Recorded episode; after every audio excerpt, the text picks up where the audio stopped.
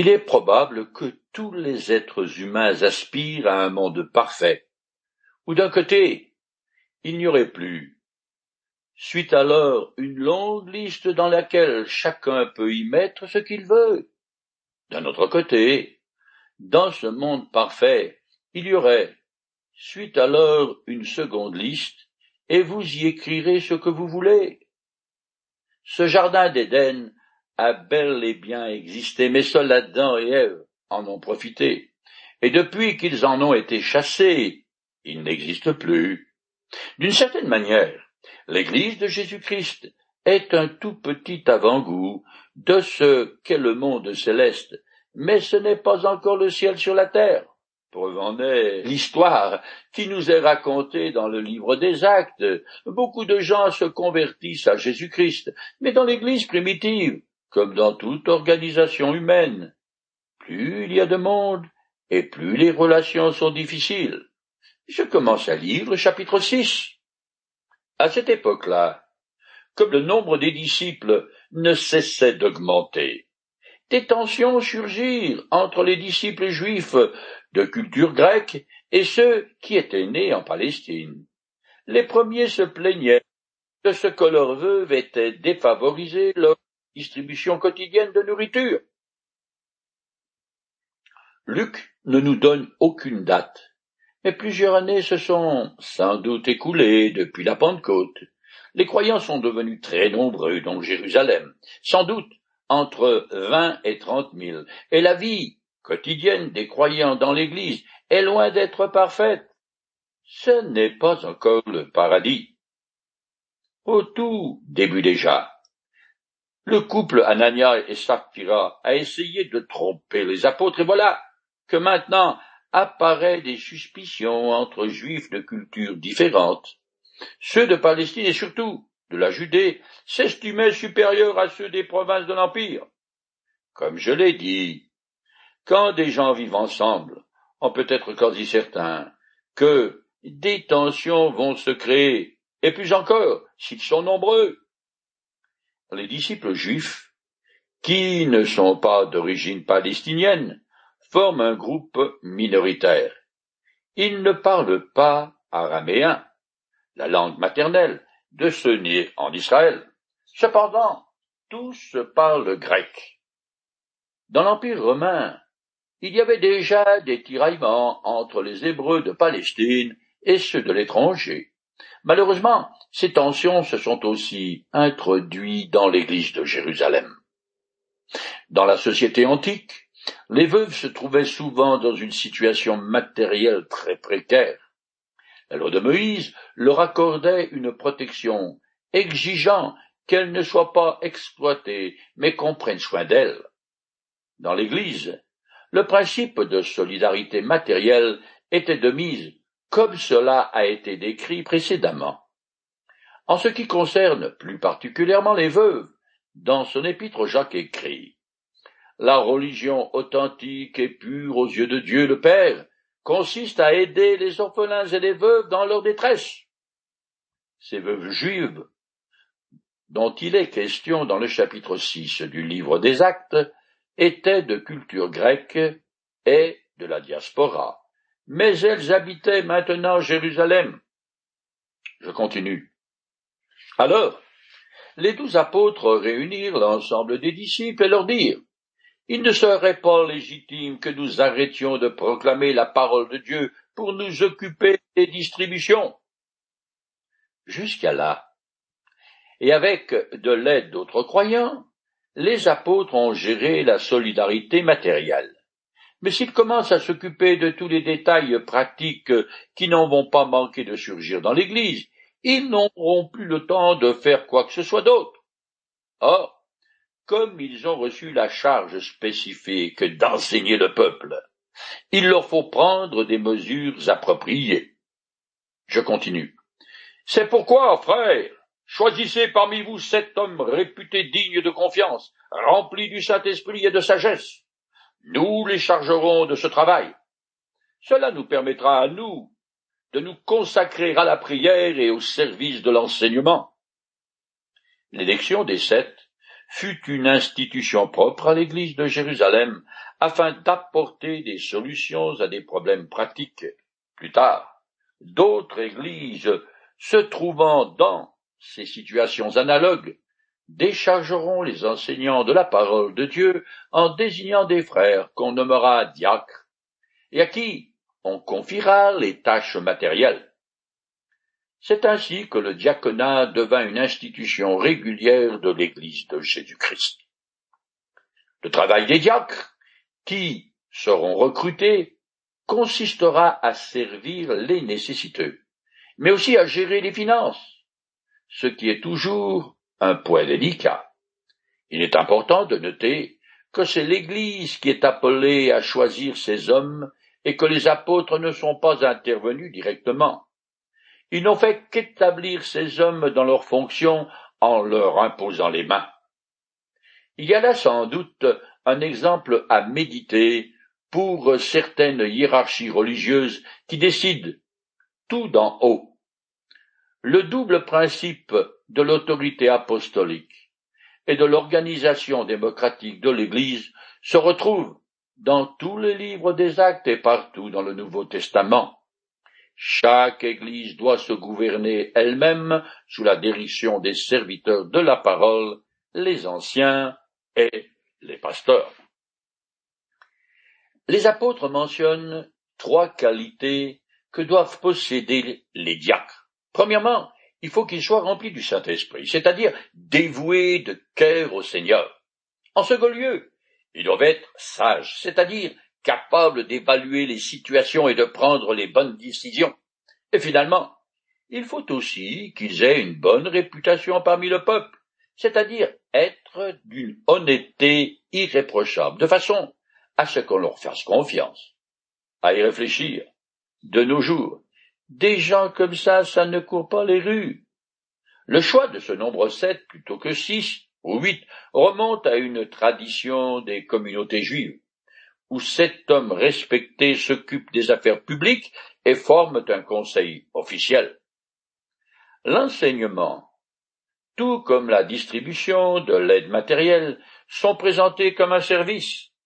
C'est le mot diaconia en grec, et qui a donné diacre en français. Ces sept hommes furent donc les premiers diacres de l'Église primitive. Quant aux apôtres, leur tâche était l'annonce de la bonne nouvelle, mais aussi la prière, qu'ils considèrent tout aussi important que la prédication. Ils ont appris sa valeur en voyant vivre le Seigneur. En effet, Jésus plaçait davantage d'importance sur sa relation personnelle avec le Père que sur l'annonce du royaume de Dieu ou l'accomplissement des miracles. Je continue. Cette proposition convint à tous les disciples. Ils élirent Étienne, un homme plein de foi et d'Esprit Saint, ainsi que Philippe, Procor, Nicanor, Timon, Parménas et Nicolas, un païen originaire d'Antioche qui s'était converti au judaïsme. Tous ces noms sont grecs. L'Assemblée a donc uniquement choisi des hommes émanant du groupe juif qui se dit lésé. Étienne est nommé en tête, probablement à cause de son caractère chrétien plein de foi et d'Esprit Saint, et aussi à cause de la place éminente qu'il va tenir dans les récits qui suivent. Philippe reparaît plus loin dans le livre des Actes, remplissant le ministère d'évangéliste. Le dernier des diacres cités, Nicolas, est d'origine païenne, et il s'est converti deux fois. Tout d'abord au judaïsme et ensuite au christianisme, ce qui est très logique. Irénée, père de l'Église, accuse Nicolas d'être le fondateur de la secte des Nicolaïtes. Mais c'est douteux. Les autres diacres nous sont inconnus. Je continue. Ils se présentèrent aux apôtres qui prièrent pour eux en leur imposant les mains. Cet acte symbolique est un geste d'identification, de délégation de pouvoir et de consécration qu'on trouve déjà dans l'Ancien Testament par l'imposition des mains, les apôtres approuvent les nouveaux diacres, elle leur transmet leur autorité et, on le verra, la puissance du Saint-Esprit. Ces sept hommes deviennent ainsi leurs partenaires dans l'œuvre de Dieu pour laquelle ils sont mis à part pour un service spécifique et publiquement reconnus comme tels. Je continue. La parole de Dieu se répandait toujours plus. Le nombre des disciples s'accroissait beaucoup à Jérusalem, et même de nombreux prêtres obéissaient à la foi. L'élection des sept diacres a probablement contribué à ce nouvel essor des églises. Ici, Luc nous donne le deuxième petit commentaire compte rendu sur les sept que comprend le livre des actes. La progression de l'Église va bon train, au point même que de nombreux prêtres mettent leur foi en Jésus-Christ comme le Messie promis. L'expression obéir à la foi est judicieuse et d'une grande exactitude, car la foi n'est jamais que l'obéissance de la conscience, du cœur et de la volonté à la vérité de Dieu. Les prêtres étaient particulièrement nombreux à Jérusalem. Rien que ceux qui étaient revenus de Babylone se comptaient par milliers, quatre mille deux cent quatre-vingt-neuf pour être exact. Ces hommes sont bien placés pour se rendre compte de la dégradation de la hiérarchie religieuse à laquelle ils appartiennent. Alors on comprend qu'ils soient attirés par la lumière qui règne dans l'Église naissante. Je continue. Étienne était rempli de la grâce et de la puissance divine, et accomplissait de grands prodiges et des signes miraculeux au milieu du peuple. Luc fait exactement un gros plan sur Étienne. Son ministère ne se borne pas à la distribution de l'aide matérielle. Il est le premier dont l'œuvre est mentionnée et qui est à la fois prédicateur et faiseur de prodiges, euh, sans pour autant être un apôtre. Il est peut-être même devenu l'un des responsables de l'Église de Jérusalem. Homme remarquable, doté de qualités exceptionnelles, il est rempli du Saint-Esprit, de sagesse et de foi, de grâce et de puissance. On sait que Philippe, un autre des sept diacres, possède lui aussi le don de faire des miracles. Tous deux ont reçu l'imposition des mains des apôtres, ce qui semble avoir été nécessaire pour posséder une puissance surnaturelle. Tout autant qu'on le sache, ce pouvoir d'accomplir des signes miraculeux à volonté est limité aux apôtres et à ceux à qui ils imposent les mains. Les versets qui suivent montrent que l'arrestation d'Étienne et son procès vont ressembler à ce qui s'est passé pour Jésus-Christ. Je continue. Alors, des membres de la synagogue dite des affranchis, composés de juifs de Cyrène, d'Alexandrie, de Cilicie et de la province d'Asie, se mirent à discuter avec lui. Mais il se montrait incapable de résister à la sagesse de ces paroles que lui donnait l'esprit. Là-dessus, ils payèrent des gens pour dire Nous l'avons entendu prononcer des paroles blasphématoires contre Moïse et contre Dieu. À cette époque, on compte 480 synagogues dans Jérusalem. Des milliers de Juifs avaient été déportés et vendus comme esclaves par le général romain Pompée en l'an 63 avant Jésus-Christ, mais la plupart d'entre eux furent libérés plus tard. Ceux ou leurs enfants qui choisissent alors de retourner à Jérusalem font de leur propre synagogue. Parmi les Juifs de Cilicie se trouve Soldotas, le futur apôtre Paul. La province d'Asie se trouve au bord de la mer Égée et à Éphèse pour capitale. Tous les Juifs mentionnés sont de culture grecque et proviennent du nord de l'Afrique et de ce qui est aujourd'hui la Turquie. Étienne exerce son ministère de prédication envers ceux qui ont la même origine que lui. Il est quasi certain qu'il prêche que l'ancienne alliance a laissé la place à la nouvelle alliance et que le peuple de Dieu n'est plus sous la loi de Moïse, il annonce de fait l'abolition de la loi, la soumission à la personne du Christ et la justification par la foi pour le monde entier. Entendant cela, les Juifs sont vexés dans leur orgueil.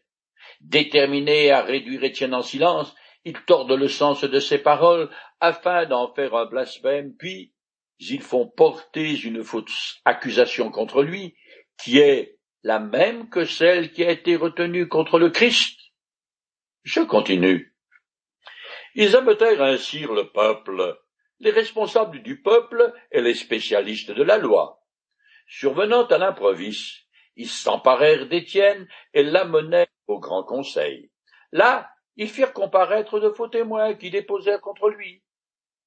Cet homme que voici, dirent-ils, ne cesse de discourir contre ce lieu saint et contre la loi de Moïse. En effet, nous l'avons entendu dire que ce Jésus de Nazareth détruirait ce lieu et changerait les coutumes que Moïse nous a transmises.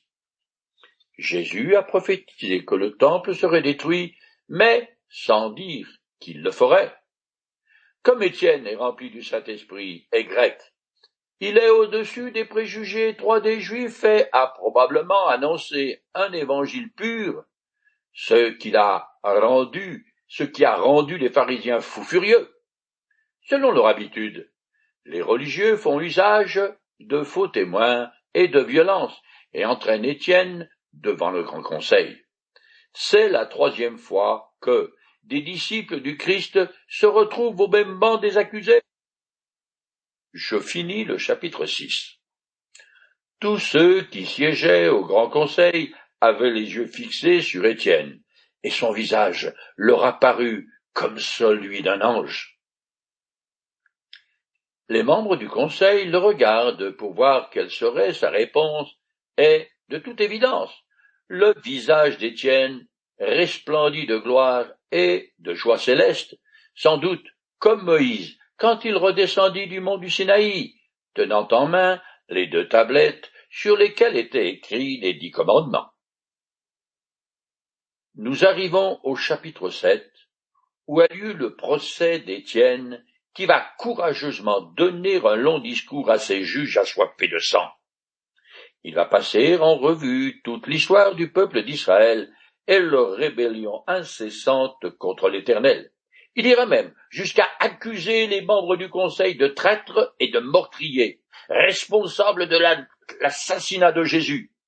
Bien sûr, son message a fait fureur et déclenché une haine féroce contre lui qui a conduit à sa mort à coups de pierre. Je commence à lire ce chapitre. Le grand prêtre lui demanda Reconnus-tu les faits qui te sont reprochés? Étienne dit alors Chers frères et pères de cette nation, écoutez-moi. Le Dieu glorieux apparut jadis à notre ancêtre Abraham, quand il vivait encore en Mésopotamie, avant de s'établir à Haran. Le grand prêtre, mentionné ici, s'appelle Caïphe. C'est lui qui présida au procès du Seigneur et le condamna. Il est intéressant de remarquer qu'Étienne ne va pas vraiment essayer de se justifier. Qu'il soit accusé à tort ne le chagrine pas du tout. Je l'admire, parce que moi, si je perçois la moindre injustice à mon égard, ça me met en boule. Étienne, rempli de bienveillance, appelle ses hyènes religieuses frères et pères, ce qui est une marque d'affection et de respect. Il s'associe ainsi à ses auditeurs, rappelant qu'ils ont en commun l'héritage de l'histoire d'Israël, qui va raconter dans son discours. Son objectif est de montrer qu'il n'a pas blasphémé et surtout de faire valoir le christianisme et la personne de Jésus en tant que Messie et Fils de Dieu. Quelque part dans cette assemblée se trouve Saul de Tarse, le futur grand apôtre Paul, et on peut être certain qu'il a écouté et que ce qu'il a entendu lui est resté. C'est la seule fois que ces deux hommes se rencontreront. Saul croyait alors vraiment que cet Étienne était fou allié et un blasphémateur qu'il fallait condamner à mort. Le discours d'Étienne est un coup de maître et le plus long message qui nous est rapporté dans le livre des actes. Sans le savoir, Étienne, un juif grec, prépare le terrain qui permettra à l'évangile d'être annoncé en dehors du giron du judaïsme. Il commence donc son discours avec Abraham, l'ancêtre des Juifs, parce qu'à l'origine, cet homme était païen. Mais après avoir appris à faire confiance à l'Éternel et à lui obéir, il est devenu le Père spirituel de tous les croyants. Je continue le texte. Et Dieu dit à Abraham, Quitte ton pays et ta parenté, et va dans le pays que je te montrerai. C'est ainsi qu'Abraham quitta la Chaldée et vint se fixer à Haran.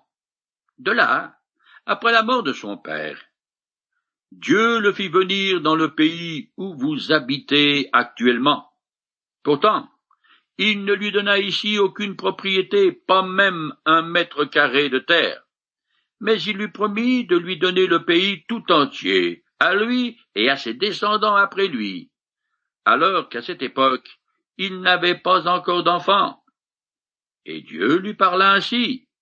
Tes descendants séjourneront dans une terre étrangère, et ils seront réduits en esclavage, et on les maltraitera pendant quatre cents ans. Mais ajouta Dieu, J'exécuterai mon jugement contre la nation qui en aura fait ses esclaves. Après cela, ils quitteront le pays étranger et viendront ici même, dans ce pays, pour me rendre un culte. Puis Dieu conclut son alliance avec Abraham et lui en donna pour signe la circoncision. Ainsi, il eut un fils, Isaac, et le circoncis le huitième jour après sa naissance. Isaac fit de même pour son fils Jacob, et celui-ci à son tour pour ses fils, les douze ancêtres de nos tribus. Le personnage d'Abraham est intéressant à plus d'un égard. Son appel par l'Éternel montre qu'il a eu une évolution dans la façon dont Dieu administre l'humanité. Après avoir œuvré avec toute la race humaine depuis Adam jusqu'à Noé et ses descendants, le Seigneur a innové en choisissant et appelant Abraham de Mésopotamie, où il habitait et qui se trouve aujourd'hui en Irak. Il le conduisit dans le pays de Canaan, qui sera la terre promise. Abraham eut un fils, Isaac, qui fut le grand-père de ceux qui devinrent les douze tribus d'Israël. Je continue. Or, les fils de Jacob, poussés par la jalousie, vendirent leur frère Joseph, pour qu'il fût emmené comme esclave en Égypte. Mais Dieu était avec lui. Il le délivra de toutes ses épreuves dans sa grâce, il lui donna la sagesse nécessaire devant le Pharaon, roi d'Égypte, si bien qu'il fut nommé gouverneur du pays de toute la maison royale. Alors survint une grande famine dans toute l'Égypte et, en Canaan, ce fut un temps de grande misère. Nos ancêtres ne trouvaient plus de quoi manger. Dans sa souveraineté, Dieu a tout prévu d'avance. La catastrophe qui s'abat sur Joseph devint une grande bénédiction parce que cet homme est prêt à marcher fidèlement avec l'Éternel son Dieu. Quel exemple pour moi. Je continue. Quand Jacob apprit qu'il y avait du blé en Égypte, il y envoya une première fois ses fils, nos ancêtres. Lors de son voyage en Égypte, Joseph se fit reconnaître par ses frères, et le Pharaon apprit quelle était l'origine de Joseph. Joseph envoya chercher son père Jacob et toute sa parenté qui comprenait soixante-quinze personnes. Jacob descendit en Égypte. Il y finit ses jours, de même que nos ancêtres. Leurs corps furent ramenés à Sichem et déposés dans le tombeau d'Abraham, celui qu'il avait acheté pour une certaine somme d'argent au fils d'Amor à Sichem. Étienne rappelle tout ce qui est arrivé aux ancêtres de la nation, parce que ces faits présentent un vif intérêt pour ses auditeurs. En allant en Égypte, les Hébreux ont accompli la prédiction que l'Éternel avait faite à Abraham.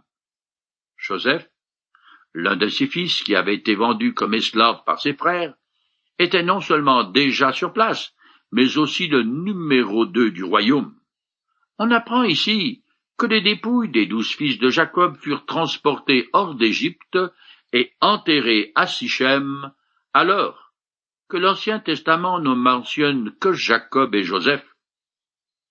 C'est Jacob qui a acheté le tombeau au fils d'Amor, à Sichem, tandis qu'Abraham avait acheté un tombeau dans le champ de Macpéla qui appartenait à Éphron le Hittite. Pour simplifier, Étienne réunit en un seul les deux achats d'Abraham et de Jacob, ainsi que les deux enterrements de Jacob et Joseph, ce qui était une manière courante de s'exprimer à l'époque, mais qui, de notre point de vue, rigoriste, rationnel et cartésien, n'est pas strictement exact. D'autre part, on sait que Jacob avait demandé à ses fils et leurs descendants de l'enterrer dans la caverne du champ de Macpéla. Les Israélites l'ont-ils fait, ou l'ont-ils enterré à Sichem, comme le dit Étienne? On ne sait pas. Mais là encore, il est possible qu'il résume à grands traits, sans chercher l'exactitude. La totalité des Écritures est la parole de Dieu même, si le Saint-Esprit ne les a pas rédigés selon les principes de M. Descartes.